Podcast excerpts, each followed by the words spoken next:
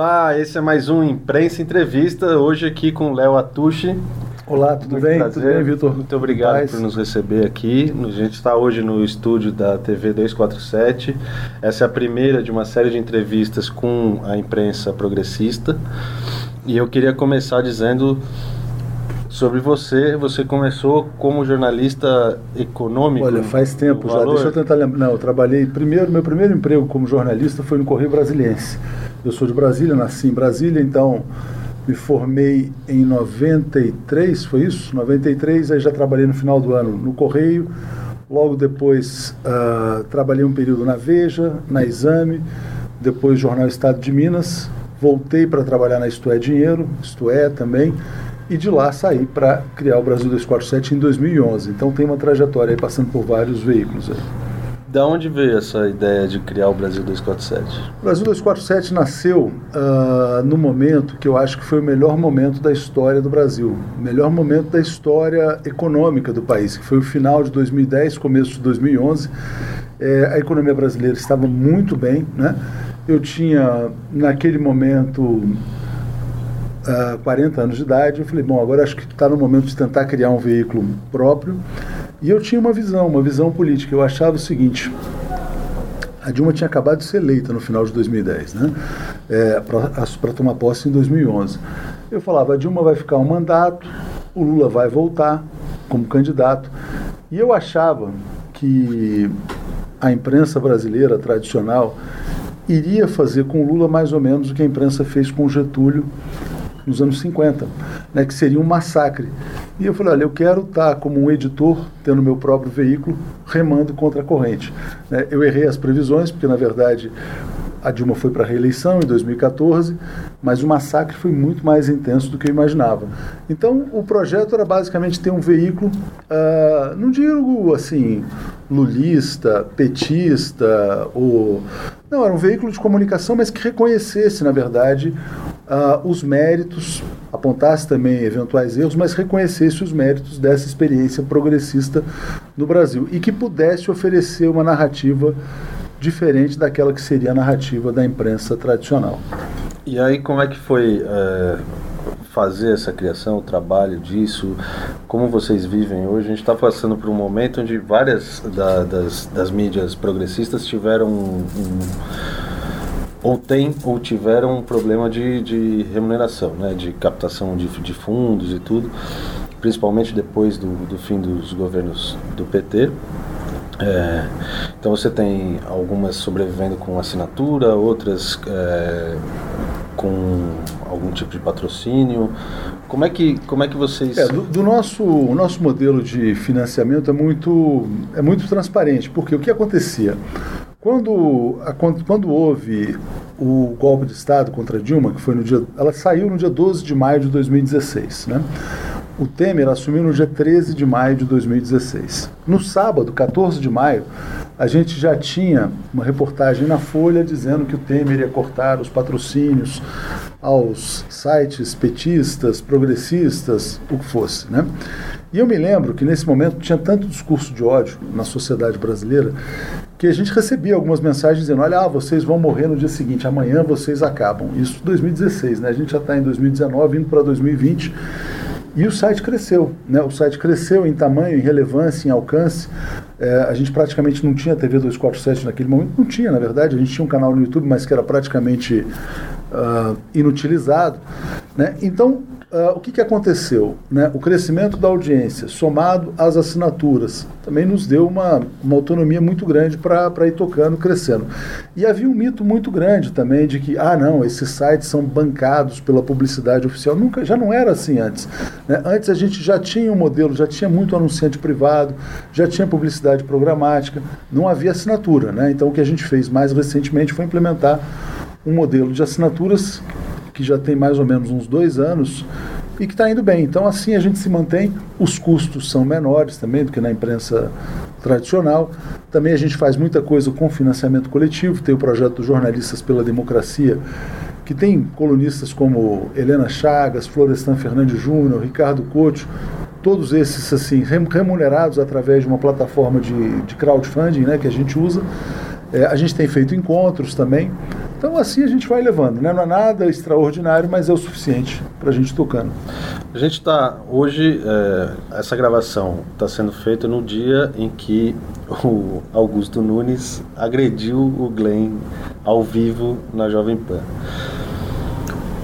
Eu não considero o Augusto Nunes um exemplo de jornalista, mas eu queria saber de você qual é a sua opinião sobre a imprensa brasileira, não só a tradicional. É, eu acho mas... que a imprensa brasileira, o que que aí a gente volta para aquele ponto lá da criação do 247, né?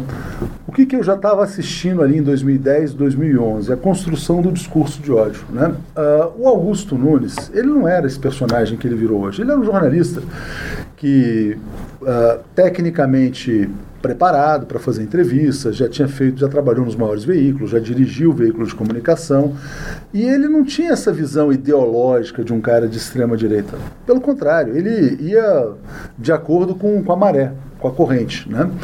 É, o que, que acontece? Né? A imprensa corporativa ela começou a premiar o discurso de ódio. As pessoas que sobressaíam eram aquelas que gritavam mais, que xingavam mais, que falavam mais grosserias.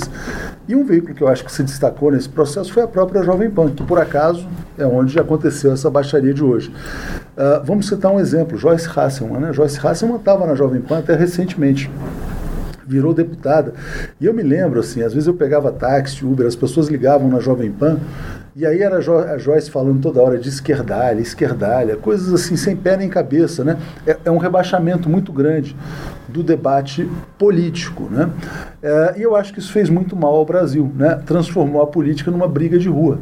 O resultado é isso que a gente está vendo, quer dizer, quem que está no poder? Está no poder quem né, uh, extrapola mais a violência, quem extrapola mais o discurso de ódio, a estupidez. Né? Então foi isso que foi remunerado. Eu acho que isso é uma doença. Eu acho que isso é uma doença passageira. Acho que esse episódio do Glenn é muito sintomático. Por quê? Porque o Glenn ele fez um ele teve, teve está tendo um papel muito importante na imprensa brasileira é, de quebrar né, esse consenso que havia sido construído de que Lava Jato era uma operação intocável de combate à corrupção, etc. e tal. Né, a gente está descobrindo, graças a ele, os bastidores disso tudo. E esse discurso de ódio ele teve como pano de fundo da, na sua construção a Operação Lava Jato. Se não fosse a Lava Jato, não haveria o ódio político que foi plantado no Brasil. Então são coisas que andam mais ou menos juntas. Né? Por isso que eles têm tanto ódio do Glenn, porque o Glenn acabou né, com a fantasia né, que eles criaram, que não é uma história consistente, não é verdadeira. Né? Não, não quero dizer que não tenha havido desvio, coisas desse tipo, né? que coisas para serem apuradas, punidas, mas o exagero que você fez é muito evidente. Né? Havia um projeto político. Qual era o projeto político? Prender o Lula derrubar a Dilma né, e colocar um projeto de extrema-direita no poder. Não sei se o projeto inicial da Lava Jato era colocar o Bolsonaro no poder. Né, talvez fosse uma saída mais intermediária, olha, criar as condições em 2014 para a vitória do Aécio. Não deu certo, né? O Aécio se desmoralizou, perdeu a eleição. Depois se desmoralizou no. O Aécio, na verdade, era, era, era a eminência parda do governo Temer, mas se desmoralizou. Então, a, a ponte para o futuro, que seria, bom, o Temer assume e o futuro é o PSDB, fracassou. Sobrou para a extrema-direita o Bolsonaro. Até quando vai durar, durar não sei. Agora, acho que a gente está vendo esse embate entre o fascismo, de um lado, hoje representado pelo Augusto Nunes, e um jornalista que está trazendo a verdade, que é o Glenn Greenwald. Né? E é, você falou dessa polarização e eu queria é, explorar mais na parte jornalística da coisa. É, muita gente fala da bolha, da bolha, da bolha, da bolha, que ah, porque a esquerda só fala com a esquerda, porque a direita consegue ultrapassar a bolha e fazer não sei o que e tal. Me parece que há um trabalho, sobretudo digital, muito mais eficaz da parte da direita, ou seja, mais estruturado, com tecnologias mais novas. É, eu não vi ainda dentro do PT nenhum tipo de mapeamento de rede bem feito, com uma análise bem feita, coisa que o MBL faz há muito tempo. Como é que é essa questão para vocês enquanto veículo? Eu, eu, digo assim, na parte comercial, a ideia do Brasil 247 é falar com a, com a, população mais progressista ou a gente, vocês querem furar essa bolha ou é, a gente tenta falar com toda a população brasileira, na verdade. A gente não tem nenhum preconceito. Evidentemente, quando a gente percebe pessoas que chegam, né, com um discurso de ódio, com comentários repetitivos, agressivos, a gente bloqueia porque a gente tem, tenta manter um ambiente relativamente limpo né, para quem está lá convivendo. Agora, eu acho que essa questão do alcance da esquerda, da direita, tem a ver com a questão do dinheiro. Né? Porque como é que funcionam os algoritmos? Né? Se você tiver empresários muito ricos pagando né, para que sejam promovidos vídeos que falem, por exemplo, de Luladrão, né, automaticamente o algoritmo vai puxar esses vídeos. Né? Então, quem fala, mesmo que sejam fake news, então você tem um fenômeno duplamente perverso. Você tem ah, comunicadores que se prestam a produzir fake news e você tem empresários que se prestam a pagar para que as plataformas valorizem mais as fake news. A esquerda ela tem um compromisso maior com a verdade. Né? Então, evidentemente que existe erro jornalístico, existe, nós já erramos, todo veículo de comunicação pode errar, só que quando a gente erra, a gente corrige. É diferente. A fake news é a mentira deliberada, né? intencional. É, e o problema é quando ela é deliberada, intencional e promovida pelo dinheiro. Então, acho que a competição é desleal. Houve um estudo do Guardian que foi publicado agora, né, dizendo que na eleição brasileira 42% das notícias compartilhadas em WhatsApp pela direita eram falsas. 3% dos conteúdos de esquerda eram falsos. Então tem uma desproporção muito grande. A direita não tem escrúpulo, né? Eles não subestimam o poder da mentira. Como é, que a, como é que o campo progressista vai enfrentar esse monstro? É muito difícil. Né? É através da conscientização. Então, eu acho, só para responder a sua pergunta, a gente tenta dialogar com toda a sociedade e a gente tenta expor é, o dano que é causado pelo discurso de ódio. Né? Tá. Ou seja, é, quando vocês fazem um programa, vocês. Eu estou pensando na parte. o meu interesse nessa série de entrevistas é, é, mais entender o funcionamento das, das mídias progressistas. Perfeito. Então, se a gente pensar num, numa linguagem mais marqueteira, vamos dizer assim, a persona que vocês imaginam é o brasileiro, não é o brasileiro de esquerda. A gente acaba atraindo o, a pessoa que é um pouco que tem, vamos dizer assim, uma formação política melhor, que acaba e por ter uma formação política melhor tende a ser uma pessoa mais progressista, mais humanista. É, não estou querendo dizer que as pessoas de esquerda são melhores do que as pessoas de direita, mas tem estudos que falam o seguinte, quer dizer, olha, pessoas que têm uma formação educacional melhor têm valores humanistas assim mais cristalizados. Né?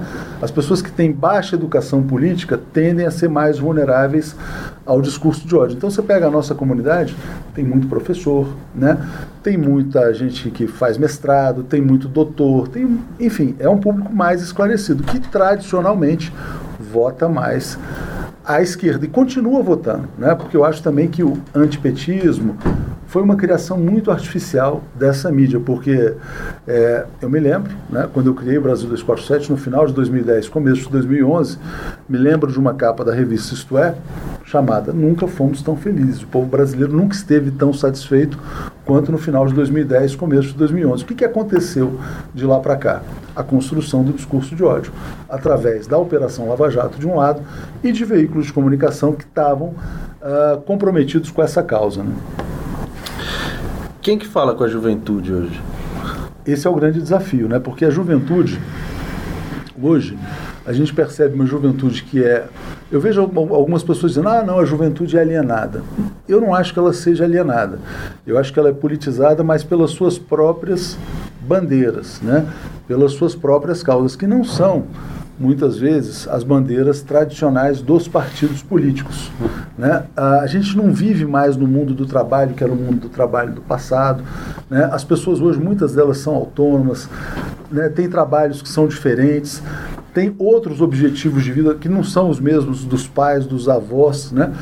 Uh, e eu vejo, assim, que o nosso desafio, inclusive aqui na TV 247, é dialogar mais com a juventude. O nosso público é relativamente maduro, né? De 30 anos para cima e vai até os 70, 75, 80, 90 em alguns casos.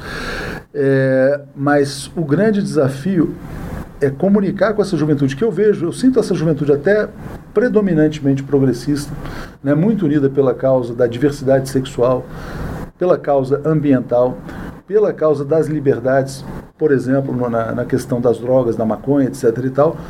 Mas uh, também é uma juventude muito desconfiada, ela não quer ser capturada por um projeto político A, B, C ou D. Ela quer defender os valores dela, né? mas sem uma condução né, por uma liderança, por um partido, por isso ou por aquilo. Então é um desafio muito grande.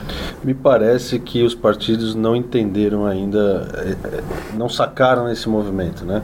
Você tem um, uma série de tentativas artificiais de se criar o solidariedade, o partido não sei o quê, tirar a palavra partido e tentar dar uma cara de juventude, um novo, que, que se coloca como algo né, mais jovial na, nas imagens e tal. O ministro da Agricultura das queimadas na Amazônia é deles. Mas é, agora eles estão querendo expulsar, estão dizendo que vão expulsar, mas enfim. É, o que, que falta na nossa democracia, ou não no, só na nossa, porque acho que isso é um, um, algo mais global, né? O que, que falta ser incorporado na, na democracia que para atender esses anseios da juventude. Eu quero dizer, a gente houve um momento da internet em que é, lá atrás se chamava, agora se chama de internet 1.0, onde a gente só consumia e tal. E até que alguém teve uma sacada e falou: não, pô.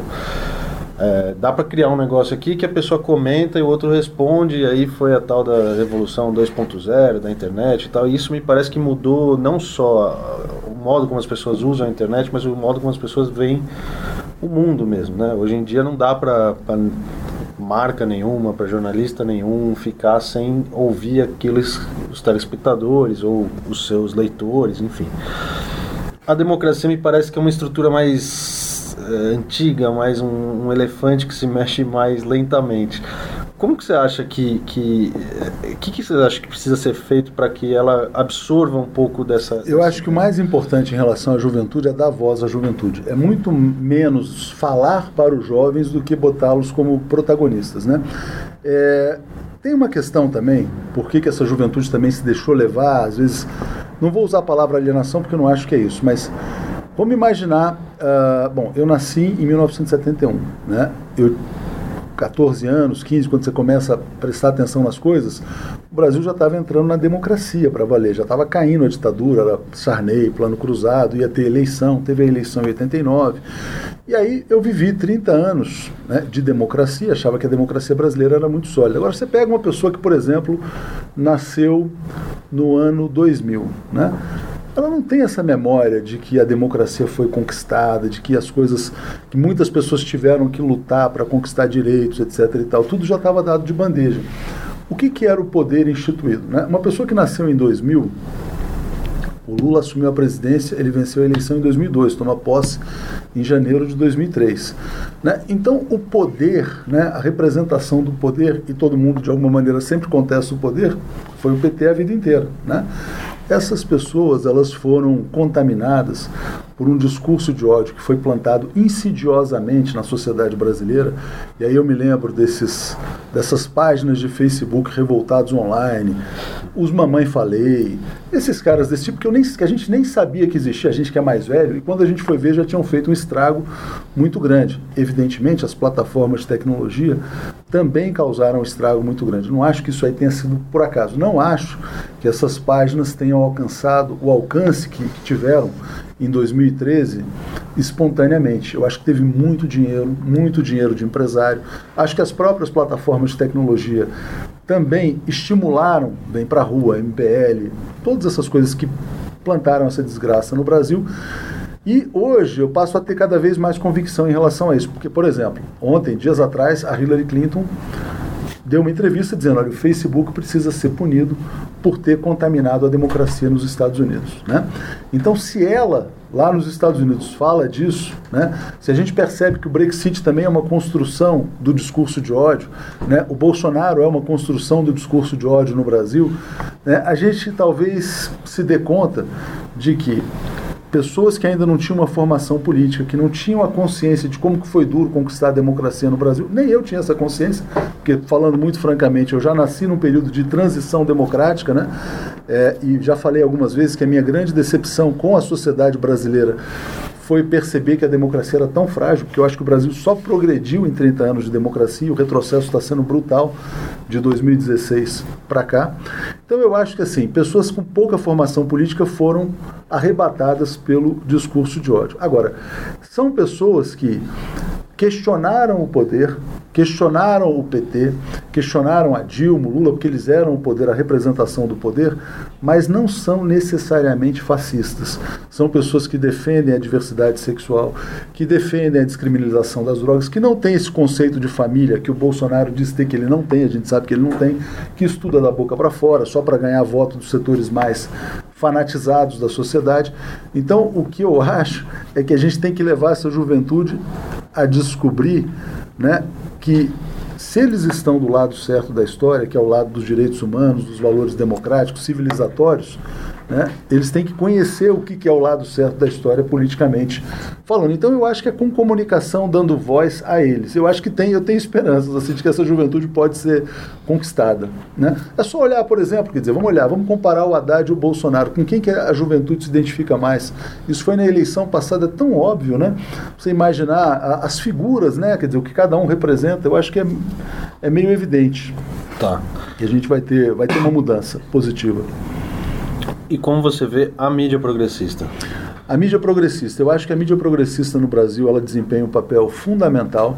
É, ela naturalmente é muito discriminada pela mídia corporativa, né? Por quê? Porque a mídia corporativa ela criou um discurso falso, né? Um, e do qual ela se tornou prisioneira. Qual que é o discurso? Ah, o PT quebrou o Brasil, tal, não sei o que, para Só que isso não bate com as estatísticas. Eles têm que noticiar todos os dias, né? Dados que contestam essa realidade. Por exemplo. Hoje, a gente falava né, que o menor índice de pobreza extrema no Brasil aconteceu em dezembro de 2014. O Brasil tinha 9 milhões de pessoas na pobreza extrema. Agora, o maior índice está acontecendo agora. O Brasil tem 13 milhões e meio. 4 milhões e meio a mais de brasileiros foram para a extrema pobreza. Não dá mais para dizer que isso aí, ah, não, foi o PT. Não, não foi. Né? Qualquer em cinco anos. Isso, em cinco anos, né? Em cinco anos, eles já estão aí.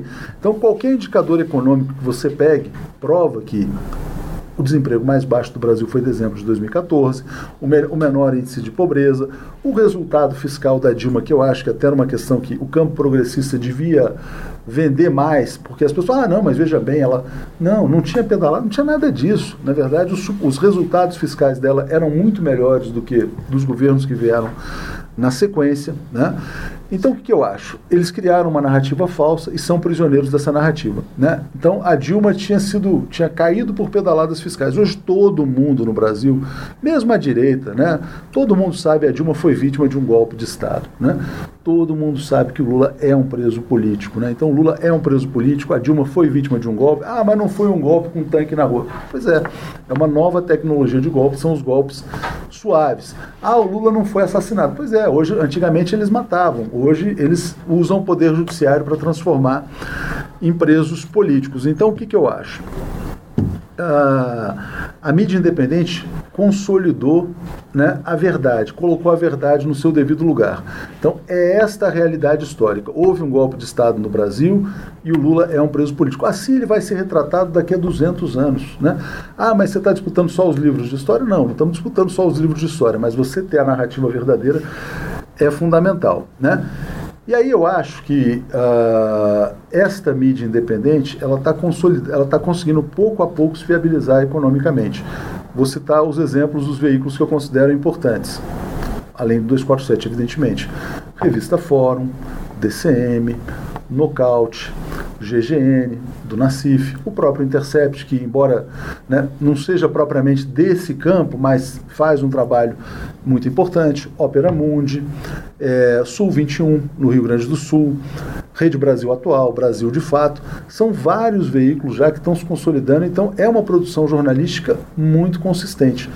Acho que já é até o momento desses veículos terem uma presença institucional mais forte para fazer um contraponto à mídia corporativa. Quem está em crise é essa mídia corporativa. Quem depende de governo são eles. Né? Eles é que dependem, por exemplo, uh, Bolsonaro. Né? O Bolsonaro errou em tudo que fez até agora, mas uma coisa que eu acho que ele fez corretamente foi dizer: não, não as empresas não deveriam publicar balanços em jornal impresso. Por quê? Porque ninguém mais lê jornal impresso. O problema do Bolsonaro foi dizer: não, eu vou fazer isso porque eu sou contra a Globo. Ele não, ele não deveria associar uma coisa a outra. Mas não faz o menor sentido que um jornal impresso tenha um subsídio do governo na forma de uma lei que obriga uma empresa a publicar um balanço. E não tem subsídio para a internet. Na internet aqui é a lei da selva, né? Você tem que se, você tem que se garantir na audiência, na assinatura e assim por diante. Todos esses veículos estão crescendo, estão se né, desenvolvendo de uma maneira saudável, a meu ver. É, Vou mudar um pouco, por favor, um pouco os ares. Como você vê o movimento que está acontecendo no Chile? É, você acha que existe a chance dele ser? Muita gente diz que o movimento de 2013, não sei se é a sua visão, mas muita gente diz que o movimento de 2013 aqui no Brasil começou como um movimento progressista e foi capturado e, e enfim, manipulado. Você acha que existe a, chance de acontecer a mesma coisa no Chile? É assim que você vê 2013? Eu acho que diferente, porque assim, por exemplo, uh, o Brasil tinha em 2013 um governo progressista. Então, os protestos no Brasil eu não saberia dizer se eles começaram como um movimento de esquerda. Tudo bem, tinha lá a questão do, do, do, movimento passe livre, que é uma questão importante. Aliás, eu acho que essa é uma agenda que tem que ser discutida em todas as cidades. É possível sim ter transporte público de graça, porque o transporte público ele já é subsidiado. Né? Então, para a passagem custar, sei lá, 3, 4, 5 reais, dependendo de quanto, quer dizer, os governos já põem dinheiro. Se eles botassem mais dinheiro, ele poderia ser totalmente gratuito. Tem cidades no mundo que têm essa experiência. Então, eu acho que essa e, é uma agenda. E é uma agenda que começou no PT, né? É, não, eu acho que é uma agenda boa, verdade, é, positiva. É uma né? agenda que então, historicamente foi o PT que colocou na rua. Né? É. A própria Erundina tentou privatizar, não, é, estatizar, estatizar, não conseguiu. Tem eu, algumas cidades que, que, eu acho que Macaé. Maricá. Maricá, Maricá adotou o transporte público no Rio de Janeiro e outras cidades poderiam fazer também. Agora, claramente, 2013 você teve uma apropriação daquele momento pela extrema-direita e principalmente pelo movimento lavajatista. Quando eu vi a Globo, por exemplo, botando lá uma PEC do Ministério Público, para o Ministério Público ter autonomia para denunciar assim assado, você já via que tinha ali uma operação política por trás disso. E o que, que aconteceu? A Dilma foi de 70% de aprovação para 70% de reprovação, como num passe de mágica, né? Porque você tinha lá todos os veículos de comunicação capturados por essa agenda. Foi um golpe de Estado. Foi um golpe de Estado, ela foi alertada, inclusive por líderes internacionais, sobre o que estava acontecendo. Né? Algumas pessoas falam, ah, mas a Dilma não reagiu como deveria ter reagido. Eu, não, eu acho que a Dilma não tinha os instrumentos, né? ela não tinha o general do lado dela. Ela fez, é, na minha opinião, ela comunicou muito mal, mas ela fez a, a melhor reação de de todos os políticos que estavam na época foi dela. Ela foi a público, colocou cinco, cinco medidas, eram medidas bastante razoáveis. Uma delas, inclusive, usar o dinheiro do petróleo na educação. Exato. Então, assim, eu acho que ela. O problema, para mim, da Dilma sempre foi a questão de comunicação e de saber o, o trato da política, não é, a orientação política ou o que fazer na política, mas o como chegar nos aspectos. Na minha visão, a Dilma erra nisso. Não... não, eu concordo com você. Eu acho que houve falha de comunicação, inclusive em denunciar que havia, que aquilo lá era uma tentativa de golpe de Estado, porque ela não usava essas expressões na época. Ela passou a falar em golpe depois de ser uh, derrubada. Que eu acho aqui no Chile, né, esses protestos nascem de uma indignação legítima com muito tempo de desigualdade, de estagnação econômica, de um crescimento que não beneficia a maior parte da população. Eles querem uma nova Constituição, uma Constituição que não seja mais a dos tempos lá do, da ditadura militar, do Pinochet. Né? Então eu acho que o Chile vai caminhar para uh, para um modelo talvez mais social-democrata, né? É, mas não acho que eles tenham condições de implantar uma ditadura fascista no Chile porque a sociedade lá é muito traumatizada pelo que aconteceu com eh, na era Pinochet. Né? Foi, a ferida é muito mais profunda do que no Brasil, como é na Argentina também. Então, uh, a gente chegou a ver, por exemplo, teve dia lá, a população do Chile é 16, 18 milhões, não sei, você tinha 2, 3 milhões de pessoas na rua, né? Então é muita gente, é praticamente é. uma proporção muito grande. E muita gente se pergunta por que, que o Brasil não passa pelo mesmo, pelo mesmo fogo político? Por que, que as pessoas não vão para a rua agora? Eu acho que as pessoas não se deram conta do, do que estão perdendo. Né? Não sei como Eu concordo com você. Eu acho que, assim, de um lado, você tem uh, governos Lula e Dilma acumularam uma certa gordura para as pessoas, né? É, se a gente olha o período em que as pessoas mais acumularam patrimônio, bens no Brasil, foi no período Lula-Dilma. Né? Pessoas trocaram de carro, de casa, progrediram, etc. e tal, juntaram, fizeram um pé de meia, muita gente progrediu. Então, essa crise veio, né, mas ela veio uh, numa situação de conforto já maior. Então, né, o, o grau de desespero econômico talvez não tenha sido tão grande. Além disso, além disso, você tem uma situação em que acho que tem um choque geracional. Eu acho que tem jovens e mais idosos, eu vejo muito, eu via muito, muito jovem falando assim, não, mas veja bem, essa coisa da previdência não me preocupa, eu vou ter uma previdência privada, isso e aquilo, aquelas coisas, né? As pessoas só vão se dar conta do que perderam quando chegar a hora. No Chile, eu me lembro, já falei também algumas vezes. É, as pessoas achavam legal sair do modelo de, de repartição da Previdência e, não, agora é o meu dinheiro, eu posso, eu estou acumulando. Dá um empoderamento maior para o indivíduo. Né? Eu fui para o Chile em 94, 95, logo no começo, estava aqui na exame e fui levado pelas seguradoras chilenas, esses convites que chegavam nas redações, eles chamavam lá, não, venha conhecer o maravilhoso mundo chileno. Aí você vai lá, vai ver como é que funciona, faz a matéria. Mas naquele momento em que isso aí está crescendo, estão acumulando recursos, parece bom. Na hora de pagar a aposentadoria, ah, cara, sabe, você vai viver mais 30 anos, mas a gente só consegue pagar para você mais 3, 4. É, que é, é aí que a pessoa se dá conta. Então acho que muita gente não tem a menor ideia do que perdeu. Né? Eu acho que a gente vai ter uma situação muito complicada no Brasil nos próximos anos. Né? Eu acho que ainda vai demorar um pouquinho mais para chegar a esse, esse grau de explosão social. E para a gente finalizar, para não ocupar mais o seu tempo, Tô tranquilo. qual que você acha que é, o que, que falta na mídia progressista? O que que o que que a mídia progressista não faz bem? Eu acho que duas coisas que a mídia progressista tem que melhorar, eu, aí estou fazendo mais uma autocrítica, né? É, bom, como é que a gente tem feito o nosso, nosso processo de expansão de conteúdo, né? Então, Uh, a gente trabalha muito bem a opinião, né? a gente tem muitos colunistas, eu diria que a gente tem os melhores colunistas da imprensa brasileira. Se a gente parar para pensar, quem escreve regularmente 247, Paulo Moreira Leite, Alex Solnick, Tereza Cruvinel, Helena Chagas, Ricardo Couto, Mário Vitor Santos, só nome consagrado, Florestan Fernandes Júnior, não é só nome consagrado no jornalismo brasileiro. Então, na opinião, a gente está muito bem servido, seja por pessoas que são da casa, né, Mauro Lopes, né, ou pessoas que vêm como uh, colaboradores né, nessas plataformas tipo jornalistas pela democracia. Na produção de conteúdo existe um problema. Por quê? Uh, porque quem gera conteúdo primário ainda na mídia brasileira ainda é a mídia corporativa. Né? Então são os grupos Estado, Folha, etc. e tal. Evidentemente, a gente faz um trabalho de fazer uma leitura crítica desse conteúdo que é. A gente recicla muito conteúdo que é produzido por terceiros, dando a nossa visão, o nosso viés. antes do, do, golpe de Estado contra a presidente Dilma, a, a produção de conteúdo no Brasil era mais rica. Por quê? Porque o investimento na comunicação pública era mais forte.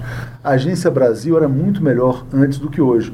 Hoje eu diria que a Agência Brasil é quase imprestável. Né? É uma coisa que faz uma um, é como, como, se fosse uma agenda oficial do, do bolsonarismo. A gente contrata algumas agências tal. Então, é, seria muito importante ter agências de comunicação pública mais sólidas. Mas, quem sabe, a gente vai chegar no momento em que os veículos independentes vão conseguir produzir mais conteúdo. Vou citar um exemplo importante né, da Fórum, amigo nosso do Rovai. É, levantou recursos para mandar um repórter correndo as praias do Nordeste, fez um trabalho de alta qualidade. Então, uh, essas coisas têm que ser mais rotineiras, mais frequentes.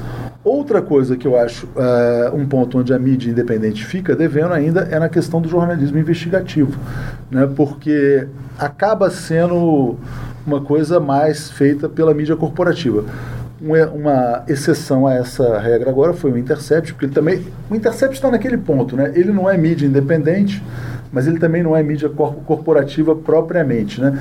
É uma mídia independente, mas com financiamento, Estados Unidos, tal, aquela coisa. Tem muita assinatura também, mas eles fazem um trabalho consistente no jornalismo investigativo. Seria ideal é que esses veículos que a gente mencionou, né, 247, Fórum, DCM, na CIF, que eles fossem além da análise, que eles fossem além da opinião, fossem geradores de conteúdo mais, com mais força e que também tivessem mais força no jornalismo investigativo. Né? Tá legal. Muito obrigado. Legal. Obrigado. E muito bom falar com imprensa. Com imprensa com C cedilha. Por que, que é com C cedilha? Agora você vai me falar. Ah, a gente nasceu em 2009, 2008 para 2009. E eu comecei, na verdade, eu escrevia sobre teatro num outro blog que tinha um nome horrível, era Turrar, que eu sempre tinha que explicar de turrão, chato e, e como eu tinha que explicar, era um nome horrível. E aí eu, eu me peguei um dia porque eu sou formado em letras, depois eh, fui ser ator, tenho DRT de ator e tudo, e aí eu comecei a ver que eu comecei a falar mais sobre como a imprensa tratava a cultura do que sobre cultura propriamente dita. Eu falei, ah, preciso então mudar o foco, porque eu, eu, eu era convidado para fazer resenha de peça, de cinema e tal. Ainda faço algumas agora, mas, e aí eu falei, bom, preciso de um outro nome, e aí já que eu, o foco era falar sobre a mídia, falar sobre a imprensa, vamos com imprensa com C cedilha, que aí a gente já... Já chuta o é, pau, né? Se a Veja faz imprensa com S, eu não faço a mesma coisa, eu faço com C cedilha, é outra... É não, outra mas questão. legal, você estava fazendo uma crítica da, da cobertura da mídia ao setor é. cultural, que virou praticamente uma questão de promo, promoção de, é de eventos, vamos dizer assim, é né? Seja um evento cinematográfico, teatral, virou uma, uma, uma, uma, uma produção muito comercial, né? É, é isso. Ainda é. Tem uma outra exceção, mas, eh, bom, a cultura no país virou uma exceção. É um mercado, né? Não, e também virou um grande mercado. E eu acho que assim tem um paralelo, porque no nosso caso também era uma crítica à cobertura da imprensa ao campo político, né? Quando a gente descobre, né, que a gente tem certas certas ilusões, não, a imprensa vai fazer aquele jornalismo, você passa pelos veículos, você vai vendo como que é fabricada a salsicha, né, e como por trás de tudo existe a disputa política, os interesses políticos dos donos, dos patrões, você fala, bom, isso aqui não é legal. E uma coisa boa é que a internet te dá essa liberdade de ter uma autonomia, né? uma, uma liberdade total.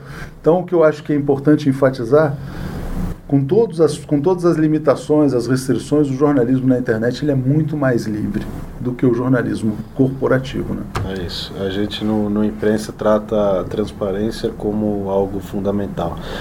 A gente entende que não existe é, imparcialidade, existe transparência. Então a gente tem esta visão de mundo e o leitor e a leitura que concordem, concordem, que discordem, que discordem, mas assim é a única forma de isenção que eu conheço é ser transparente. Estamos alinhados. Valeu, Vitor. Obrigado. Muito bom.